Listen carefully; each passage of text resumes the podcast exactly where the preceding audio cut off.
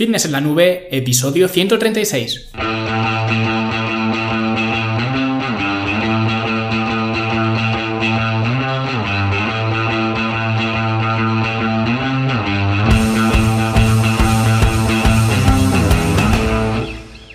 A todos un viernes más aquí a vuestro podcast, a Fitness en la Nube, donde hablamos de fitness, de nutrición, de entrenamiento y donde cada viernes, cada semana os traigo las técnicas, los consejos, las estrategias, los trucos y como lo queráis llamar para que construyáis un mejor físico y tengáis un estilo de vida más activo y más saludable.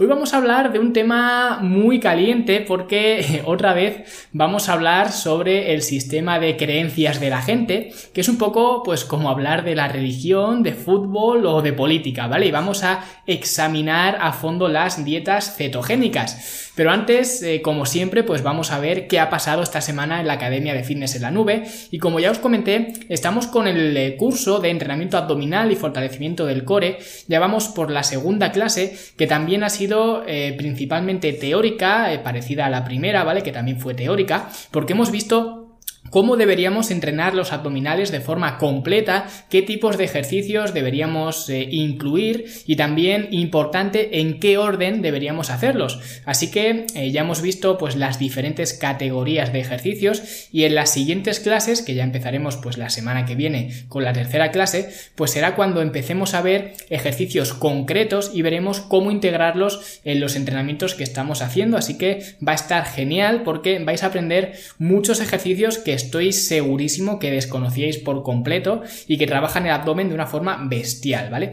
Y este curso, junto con el resto de cursos, como el de optimizar el sueño y el descanso, la alimentación deportiva, diseñar tu propio plan de alimentación y un montón de, cursos más diferentes que me podría tirar aquí todo el tiempo hablando de, de los cursos que hay en la academia, pues todo esto por solamente 10 euros al mes, además de que por supuesto tenéis eh, los talleres prácticos, tenéis programas de entrenamiento, tenéis el programa de entrenamiento en forma en casa, al que por cierto esta semana también se ha añadido un nuevo entrenamiento, que nunca lo digo, pero ahora como estamos con el segundo macrociclo del programa, pues cada semana tenéis un nuevo entrenamiento disponible en la web.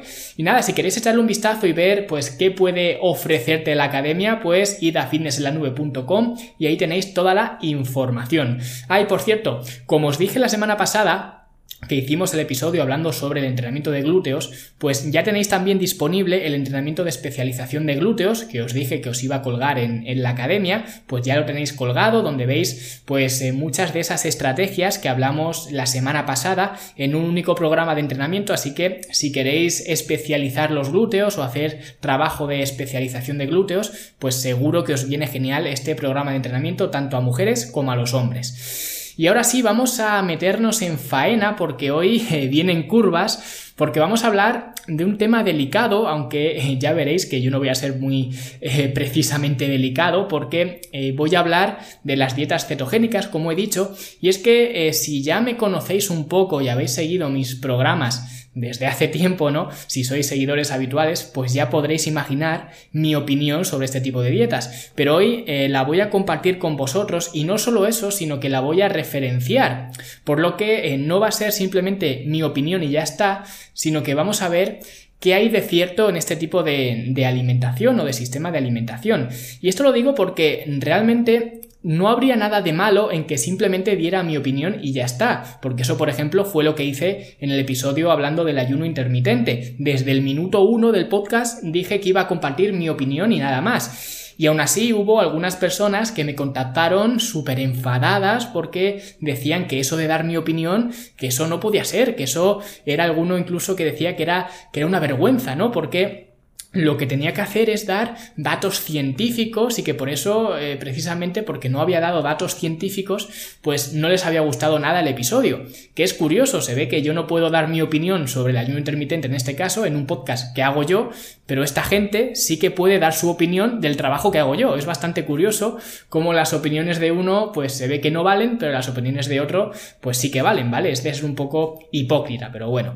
El caso es que eh, durante el episodio no creo que tenga este problema con este episodio, porque voy a referenciar multitud de citas de estudios y de datos para respaldar todo lo que voy a ir diciendo, pero aún así no os preocupéis que los puritanos y los radicales y los esbirros de otros eh, gurús cetogénicos pues vendrán a atacarme, ¿vale? Y lo tengo asumido. De hecho, este era un tema, el de la dieta cetogénica, que desde hace tiempo eh, un oyente del podcast, eh, Santos me parece, me parece que fue, pues me pidió que hablara de ello y fue hace bastante tiempo y no he hablado todavía de, la dieta cetogénica hasta ahora porque eh, quería estar eh, preparado tanto en documentación como también, aunque suene un poco raro, pero también mentalmente para aguantar los comentarios que vendrán detrás, porque sé que vendrán, ¿vale? Que a algunos les faltará poco más que venir con antorchas a la puerta de mi casa para quemarme vivo, ¿no? Porque sé que, esto ocurrirá, porque cuando eh, hablas de sistemas de alimentación, eh, a la gente que los sigue, que son fanáticos, ¿vale? Es como si eres eh, del eh, Madrid y dices que Messi es muy bueno, pues eh, un poco más y, vienen a, matarte, ¿vale? No todos, como, como siempre, ¿no? Pero se supone que si eres del Madrid, o por lo menos antes cuando estaba Ronaldo, pues tenías que ser de Ronaldo, ¿vale? No podías decir que Messi era mejor porque se te echaban encima, ¿no? Pues esto es un poco lo mismo, cuando la gente está acostumbrada y está pues con la cabeza metida en un tipo de alimentación, parece que cualquier cosa que vaya en contra pues no lo asimilan, ¿vale? Y lo toman como un ataque eh, personal, ¿no? Pero bueno, yo nunca ataco personalmente a nadie, así que vamos a empezar por el principio, por el principio de las dietas cetogénicas, que para el que no lo sepa, las dietas cetogénicas son dietas eh, básicamente en las que se reducen muchísimo los eh, carbohidratos hasta el punto de eliminarlos por completo o, o, casi por completo, ¿vale? Y en su lugar, en lugar de pues los carbohidratos, ese lugar que ocupan en la alimentación, pues en lugar de consumir carbohidratos, lo que se hace es aumentar mucho la grasa y la eh, proteína, ¿vale? Y aquí también es donde hay un poco de discrepancia, porque unos llaman dieta cetogénica a una dieta muy baja en carbohidratos y alta en grasa y proteína, y otros dicen que para que una dieta sea estrictamente cetogénica, tiene que haber pocos o nulos carbohidratos, ¿no? Eso, en eso las dos vertientes, digamos, coinciden, solo a base de, de, trazas de otros alimentos y ya está. Poca proteína y mucha grasa, ¿vale? Que realmente esta segunda vertiente, digamos, esta sería la dieta cetogénica, digamos, original, ¿vale? La dieta que no se llamaba como tal cetogénica, sino dieta alta en grasa, ¿vale? Y era la que se estaba estudiando como alternativa nutricional para algunos desórdenes cerebrales que eh, pues la dieta cetogénica se dice que va bien para tratar la epilepsia y demás vale que por eso también vendrá alguno a decir en los comentarios que eh, la dieta cetogénica es genial si tienes epilepsia o no sé qué vale pero luego llegó el, marketing y la dieta Atkins vale que realmente la dieta Atkins fue el padre de las dietas cetogénicas digamos o bajas en, en carbohidratos. Y además también llegó el periodo del miedo a la grasa entonces eh, claro, vender una dieta que fuera alta en grasa cuando la población le daba miedo, le daba pánico la grasa, porque era cuando se empezaba a decir que la grasa te hacía engordar y todo eso, pues entonces llegaron los eh, marketingianos y dijeron, bueno, pues si no podemos vender una dieta alta en grasa, pues vamos a cambiar el enfoque y vamos a vender una dieta que sea no alta en grasa, sino baja en carbohidratos, que al final es lo mismo, lo único que la llamas de una forma distinta para que eh, pues se venda mejor en el, en el mercado, ¿no? Y como digo, pues el primero, o al menos no sé si el primero, pero el que pegó el pelotazo fue Atkins, ¿vale? Con la dieta Atkins, que fue la primera dieta eh, low carb, que fue una revolución mundial para la industria de la, de la pérdida de peso. Y es que las dietas cetogénicas realmente su uso más eh, común es eh, por las personas que quieren perder peso y la explicación que tienen para que esa pérdida de peso se produzca en este tipo de dietas cetogénicas es que eh, como son dietas restringidas en, en, carbohidratos pues esto hace que la insulina descienda vale que haya menos insulina y por tanto como no hay insulina o hay muy poca insulina o menos insulina que en una dieta normal pues entonces no puedes almacenar grasa vale esta es la hipótesis general que siempre se esgrime con las dietas eh, bajas en carbohidratos y las dietas cetogénicas. De esta forma, básicamente eh, lo que hacen los eh, proponentes de la dieta cetogénica es culpar a la insulina del almacenamiento de grasa, algo de lo que ya de hecho he hablado en, varias ocasiones en este, en este podcast. Pero hoy como estamos hablando de la dieta cetogénica, pues vamos a ver el papel de la insulina o el comportamiento de la insulina en las dietas cetogénicas. Y según un estudio del American Journal of Clinical Nutrition, eh, que el estudio se llama así, eh, dietas cetogénicas bajas en carbohidratos no tienen ninguna ventaja metabólica con respecto a otras dietas no cetogénicas. Así que vemos que realmente eh, el título del estudio ya es bastante descriptivo. Pero esto no es todo. Si echamos un vistazo a la conclusión de este estudio, vemos que, y cito textualmente, dietas cetogénicas y no cetogénicas fueron igual de efectivas al reducir el peso corporal y la resistencia a la insulina, pero las dietas cetogénicas fueron asociadas con varios efectos metabólicos y emocionales adversos. El uso de dietas cetogénicas para la pérdida de peso no está garantizado.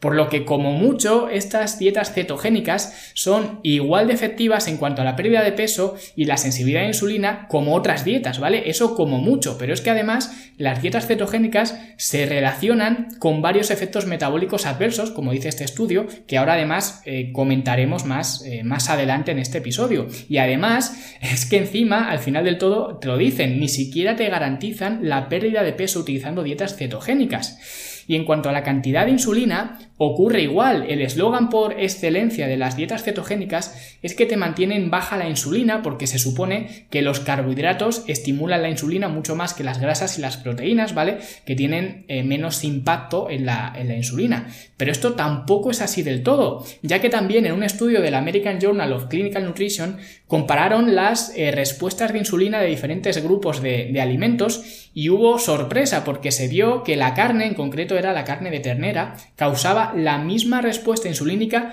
que el arroz integral, un alimento, el, arroz integral o no, ¿vale? Eh, integral o no, cualquier tipo de arroz o de cereal está terminantemente prohibido en las dietas cetogénicas por las cantidades tan grandes de insulina que, liberan, ¿no? Pero luego resulta que eh, estos alimentos, o al menos el, el arroz integral, liberaba la misma cantidad de insulina que la carne de ternera, por lo que esto es un patinazo enorme de las dietas cetogénicas, es decir, si unos alimentos están prohibidos por la cantidad enorme de insulina que generan, se supone que los otros, que la ternera en este caso, debería estar igual de prohibida porque genera la misma cantidad de insulina. Bueno, pues se ve que no, se ve que los carbohidratos son los malos y la carne, en este caso, son los buenos y no hay ningún problema meter carne, pero no se te ocurra meter eh, un cereal. Pero es que hay más datos incluso con respecto a la insulina porque en la convención de la American Heart Association en 2003 se compararon cuatro dietas populares de ese momento, que una era la dieta de los eh, Weight Watchers, eh, la dieta de la zona, que de hecho hablamos en este podcast, uno de los primeros episodios que, que, hice, ¿vale? Fue sobre la dieta de la zona,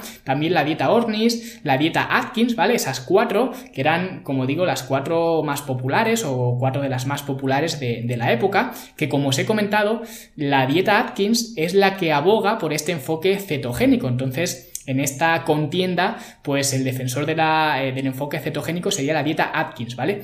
Y lo que ocurre, o lo que ocurrió es que después de un año, la dieta Ornis, que es eh, vegetariana, más o menos algo así, no estoy tampoco muy puesto, es decir, que eh, en este caso, si es totalmente vegetariana, que ya digo que tampoco conozco exactamente esta, esta dieta, pero me suena que era algo así, o sea que si es vegetariana es un enfoque totalmente opuesto a lo que supone una dieta cetogénica, ¿vale? Pues esta dieta, la dieta Consiguió bajar un 27% los niveles de insulina, ¿vale? Fue la eh, total ganadora de estas eh, cuatro dietas en cuanto a los niveles de insulina. Y de esas cuatro dietas fue además la única que lo consiguió, cosa que resulta curiosa cuando eh, se supone que la dieta Atkins e incluso la dieta de la zona se supone que están diseñadas precisamente para eso, para reducir las cantidades de insulina. Pero aquí vemos que la única que lo consiguió fue justo la que aboga por un enfoque totalmente distinto a las dietas eh, cetogénicas. Y por último, un estudio de la American Diabetes Association, ¿vale? Que comparó a cientos de gemelos y lo que encontraron era que cuanta más grasa comían, mayores eran sus niveles de insulina en reposo. Es decir, que incluso con los mismos genes, en este caso eh, siendo gemelos, ¿no? Pues el estudio encontró, y cito textualmente, un alto consumo de grasa está posiblemente relacionado con hiperinsulinemia en mujeres no diabéticas, particularmente aquellas que son sedentarias. Es decir, que con todas estas referencias espero que podamos poner por fin, fin, ¿vale? Dicho, valga la redundancia, pues espero que podamos poner fin al mito ese de que las dietas cetogénicas son geniales para manejar la insulina, porque como vemos, resulta que no es solo todo lo que reluce, ¿no?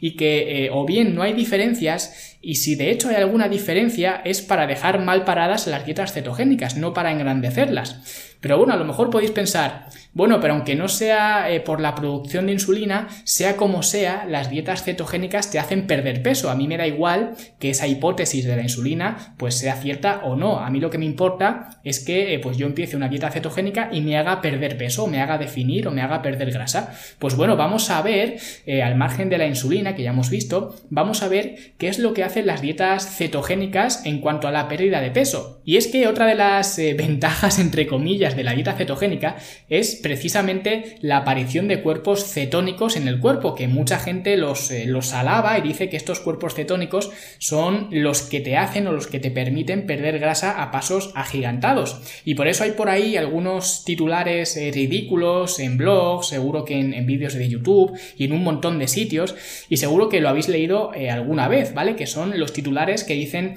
cosas del tipo, pues come grasa para perder grasa, ¿vale? Que es algo sin sentido ninguno, ¿no?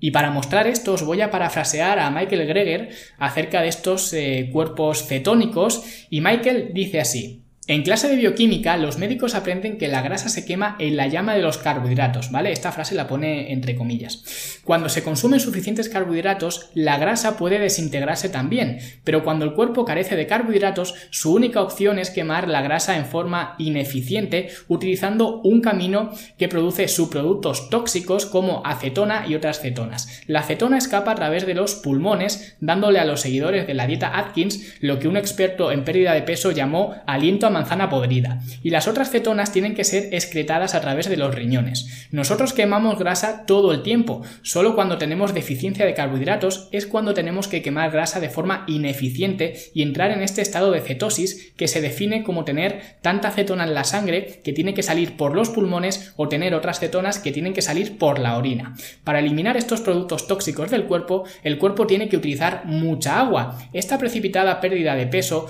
le da ánimos a la persona para continuar con la dieta, aunque el peso perdido se debe mayoritariamente al agua. Si alguien quiere perder peso corporal en agua, una sauna sería una opción mucho más saludable que una dieta cetogénica.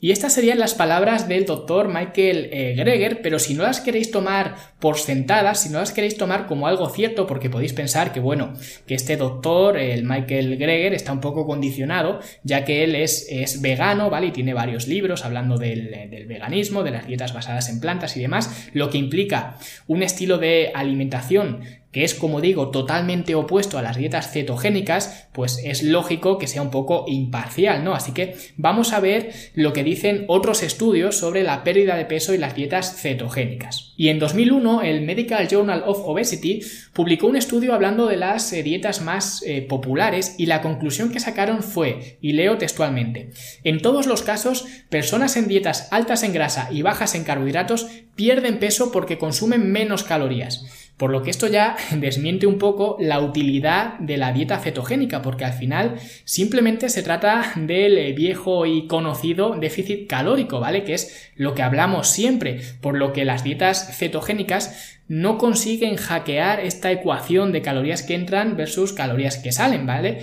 De hecho, si vamos un poco más allá de las calorías, vemos que la dieta cetogénica tampoco sale muy bien parada, y es que en un estudio publicado en el Cell Metabolism dice que caloría por caloría restringir la grasa de la dieta resultó en mayor pérdida de grasa que restringir los carbohidratos en personas obesas, ¿vale? O sea que lo que aquí se ve es que eh, sí, el peso corporal puede seguir bajando, como ocurre en las dietas cetogénicas, que ya hemos visto eh, por qué ocurre, pero no la pérdida de grasa. No significa que porque eh, te subas a la báscula y peses menos, eso no significa que estés perdiendo grasa, o al menos eh, no significa que estés perdiendo más grasa que con otras dietas que sí que contengan carbohidratos. Y si ya te pones súper preciso, ¿vale? Como se dice en este estudio que os he comentado, pues a igualdad calórica, incluso restringir calorías de, los, de los carbohidratos sería peor que restringirlas de las de la grasa. Así que como ya hemos visto en el episodio de los ultraprocesados, que ya vimos hace unas semanas, para perder peso al final es bastante simple, podrías comer únicamente Twinkies, ¿no? Como ese experimento que se hizo eh, donde se demostró que simplemente comiendo Twinkies una dieta principalmente basada en Twinkies podías perder peso mientras que hubiera un déficit calórico, claro, pero eso no significa, lógicamente, como ya dije en ese episodio, que sea la mejor opción, pero significa que es posible. De hecho, un problema que tienen eh, las dietas cetogénicas es su dificultad para estudiarlas, ya que es muy difícil conseguir que la gente se adhiera a ellas por tiempos eh, prolongados que vayan más allá de unas cuantas eh, semanas, por lo que esto ya supone un problema muy grande de las dietas cetogénicas en cuanto a, a sostenibilidad, sin mirar nada más allá. Es más, en este estudio que os he comentado antes, donde se comparaban distintas dietas, que eran la dieta Atkins, la dieta de la zona, la dieta Ornis y la dieta de los eh, Weight Watchers, pues la dieta Atkins fue la última en cuanto a pérdida de peso, fue eh, con la que menos peso se perdió y además eh, la que más peso perdió durante un año, durante ese año que se hizo este, este estudio, fue otra vez la dieta eh, ¿vale? Al igual que pasaba con la secreción de insulina que ya he comentado antes, así que la dieta Ornis se llevaba el, el premio en cuanto a la reducción de la secreción de insulina y la reducción del peso corporal. Pero claro, esto tampoco sería justo, ¿vale? No se puede decir que la dieta Atkins eh, pues haya quedado muy mal parada porque las comparaciones no son equitativas, porque resulta que la mitad de lo que estaban haciendo la dieta Atkins habían abandonado antes de terminar el año, ¿vale? Y los que quedaban, o sea, la otra mitad, de media perdieron un 4% de peso corporal en todo un año, ¿vale? O sea que si en enero empezaste la dieta Atkins con 100 eh, kilos, pues en diciembre pesarías 96 kilos. Ya me dirás si eso es un eh, gran progreso en un año, sobre todo teniendo en cuenta que más de la mitad de tus compañeros, digamos, del estudio abandonaron por el camino, o sea que estabas prácticamente solo, te tenían que dar una medalla en cuanto a la fuerza de, voluntad, ¿no? Así que Aquí ya se ha demostrado que dietas cetogénicas no garantizan para nada una mayor pérdida de peso que dietas eh, convencionales siempre y cuando haya un déficit calórico, aunque bueno, he dicho, eh, no garantizan una mayor pérdida de peso, aunque quizás debería decir no garantizan una mayor pérdida de grasa, porque como ya hemos visto, pérdida de peso sí que hay, ¿vale? Pero si lo que queremos es perder grasa, pues eh, a igualdad calórica, digamos, no hay diferencias en una dieta cetogénica y una dieta eh, con carbohidratos, ¿vale? Una dieta más eh, normal. Pero los amantes de las dietas cetogénicas, no os preocupéis, ¿vale? Porque aunque no vayáis a perder peso, o al menos no vayáis a perder más peso o más grasa que con otros sistemas de, alimentación, sí que vais a perder más cosas y por eso ahora pues vamos a hablar de los efectos nocivos de estas dietas eh, cetogénicas. Porque en el Cleveland Clinical Nutrition of Medicine se advierte que las dietas cetogénicas pueden causar deshidratación, pobre rendimiento deportivo, riesgo de osteoporosis, náuseas, incapacidad para mantener la pérdida de peso, cosa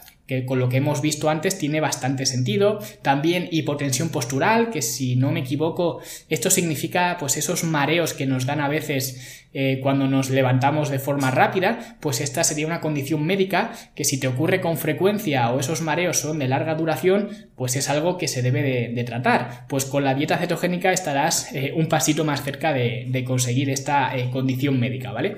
Y os voy a leer también lo que dice un estudio del Annals Internal Medicine, en un estudio donde comparaba dietas cetogénicas con dietas bajas en grasa y dice así.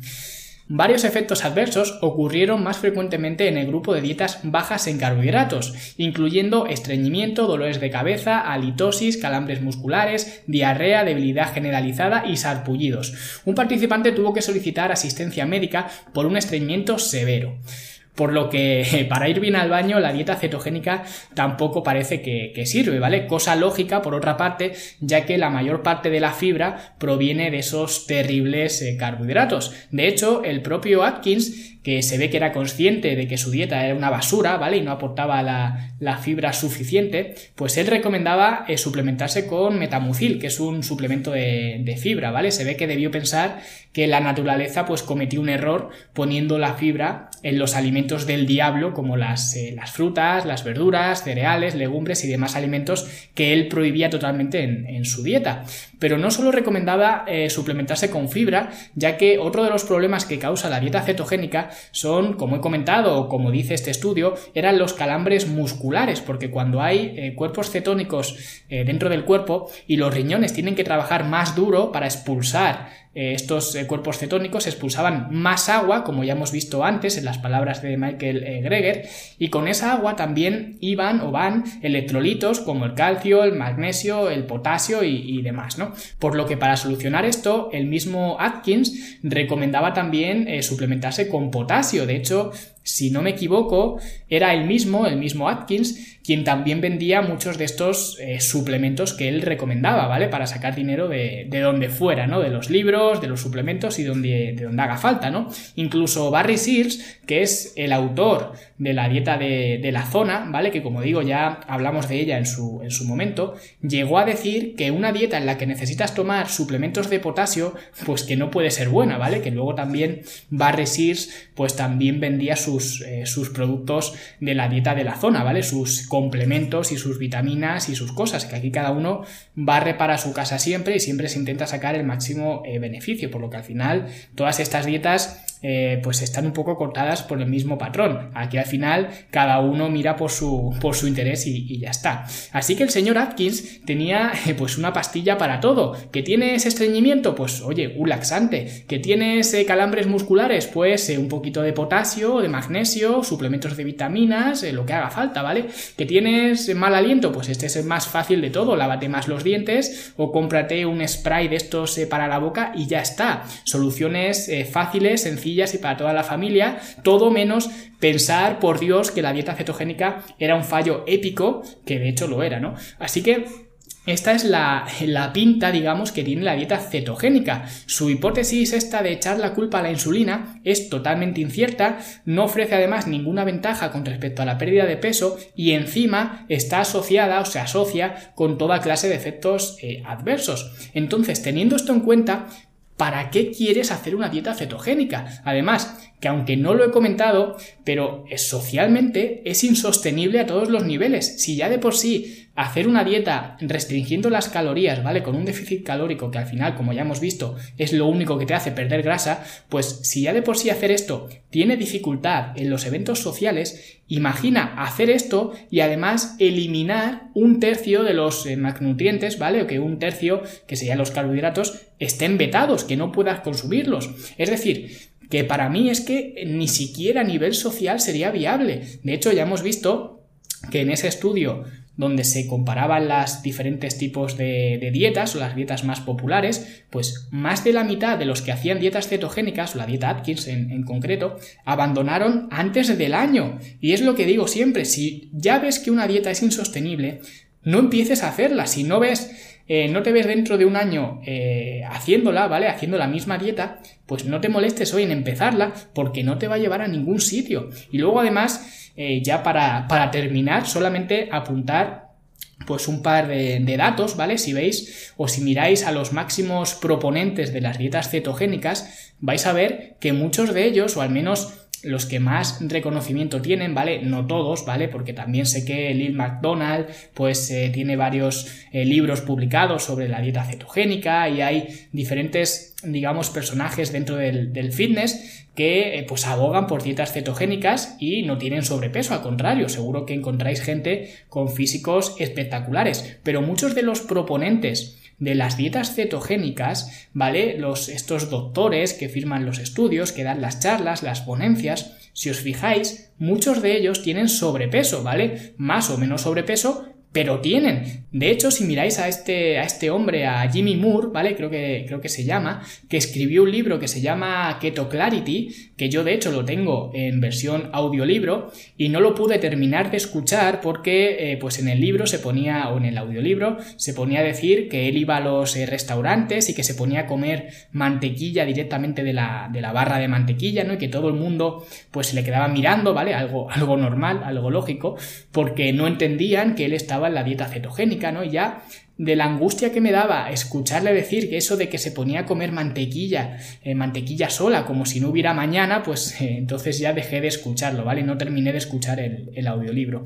Y luego, de hecho, me fui a Google a mirar quién era este Jimmy Moore, porque yo no lo conocía de, nada, ¿vale? Simplemente sabía que había escrito ese, ese libro y había hecho ese audiolibro y hablaba de la dieta eh, cetogénica y de cómo la dieta cetogénica pues servía para bajar de peso. Y yo pues con esos datos y lo poco que había escuchado, bueno, lo poco, el tiempo que había escuchado el, audiolibro, pues yo me imaginaba que sería una raspa, ¿vale? Que estaría súper delgado para eh, pues promover este tipo de alimentación eh, cetogénica para perder peso y demás. Pero resulta que lo busco y, parece que delgado precisamente no está, ¿vale? De hecho, si buscáis las fotos de, de Google, hay alguna foto que sí que es cierto, eh, sale, sale delgado, pero la mayoría de las fotos que hay, la mayoría de las fotos que podéis ver si buscáis en Google Jimmy Moore, la vais a ver estando muy gordo, pero mucho, ¿vale? De hecho, hay un vídeo de él en 2017, que es lo más reciente, creo que, he encontrado, tampoco he buscado mucho, ¿no? Pero en 2017 sale él hablando en una charla sobre cómo tener una salud óptima o algo así se llama el, el título, ¿vale? Y está hecho, pues una ballena, ¿vale? Vamos, que no entendía muy bien qué hacía una persona así dando consejos de salud cuando él se ve la persona menos saludable del mundo. A lo mejor luego tiene unos marcadores de salud que son para enmarcar, pero simplemente a simple vista no me parece la persona más adecuada, digamos, para dar consejos de, de salud. Y sigue RQR con su dieta cetogénica, o sea que no entiendo muy bien que tú promuevas una dieta cetogénica o una dieta cualquiera para perder peso con facilidad y luego tú eres el que más peso necesita perder de todo el local, de todo el teatro, de todo el recinto de la charla que te está escuchando, ¿no? Y esto ocurre con mucha gente. De hecho, también os voy a dejar un vídeo en las notas del, del programa, que por cierto no lo he comentado, pero todas las referencias, todos los datos, los estudios, todo lo que voy citando va a estar en las notas del programa, ¿vale? Si vais al artículo de este blog, ¿vale? fineslanube.com barra 136, pues ahí tenéis toda esta información y como digo, ahí os dejaré también un vídeo de eh, las eh, comparaciones de algunos de los máximos proponentes de las dietas cetogénicas y los máximos proponentes de las dietas basadas en plantas y vais a ver que los que proponen dietas basadas en plantas están mucho más delgados que los eh, cetogénicos, ¿vale? Aunque muchos o la mayoría de ellos, ¿vale? Son vegetarianos y veganos, lo que eso significa, como ya he dicho, que la mayor parte de su ingesta viene de los carbohidratos, al contrario que los cetogénicos, y aún así están eh, más, eh, más delgados que ellos, o sea que es algo que para un cetogénico no debe tener mucho sentido, porque claro, eh, la gente que simplemente consume la mayor parte de su ingesta diaria proveniente de los carbohidratos, no tiene sentido que estén más delgados, sería al revés. Si el enfoque cetogénico funcionara y fuera tan bueno, los que estuvieran más gordos tenían que ser los eh, veganos y los vegetarianos, pero resulta que, no es así. Claro que este vídeo hay que cogerlo con, con, pinzas porque está hecho por alguien que aboga por dietas basadas en plantas, por lo que está bastante condicionado y no es algo imparcial. Pero es un hecho que esas personas, aun proponiendo dietas cetogénicas o bajas en carbohidratos, tienen sobrepeso, mucho o poco, pero no son ejemplos precisamente de pérdida de peso, que yo no digo que esté mal, que cada uno tenga el cuerpo que quiera o que pueda o lo que sea. Pero claro, no vengas a venderme que tu dieta hace maravillas con la pérdida de peso si tú estás 30 eh, kilos por encima de tu altura, ¿vale? Hay que ser eh, consecuentes, ¿no? Y nada, lo voy a dejar aquí, que hoy se nos ha ido de las, eh, de las manos porque ha sido bastante más denso de lo habitual. Espero que hayáis conocido más a fondo la dieta cetogénica y que a partir de ahora pues sepáis identificar a un vendehumos que viene con un curso cetogénico o con un producto para estar en cetosis y sepáis que las dietas cetogénicas no tienen ningún efecto positivo mejor que una dieta, digamos, normal, ¿vale? Consumiendo carbohidratos y que si tiene algún efecto es negativo y no positivo, por lo que cuando vayáis a hacer una dieta cetogénica, pues yo recomiendo que os lo penséis mejor, ¿vale? Y si queréis que este mensaje se difunda y que no haya más personas que caigan en esta trampa de las dietas cetogénicas, que no se les tome más el pelo a, la gente, ¿vale? Con teorías conspiratorias de la insulina, pues compartir este episodio, dejad vuestra valoración de 5 estrellas en iTunes, vuestros me gusta y comentarios en iBox para que este episodio pues pueda llegar a más gente y nosotros como siempre nos escuchamos la semana que viene. Hasta luego.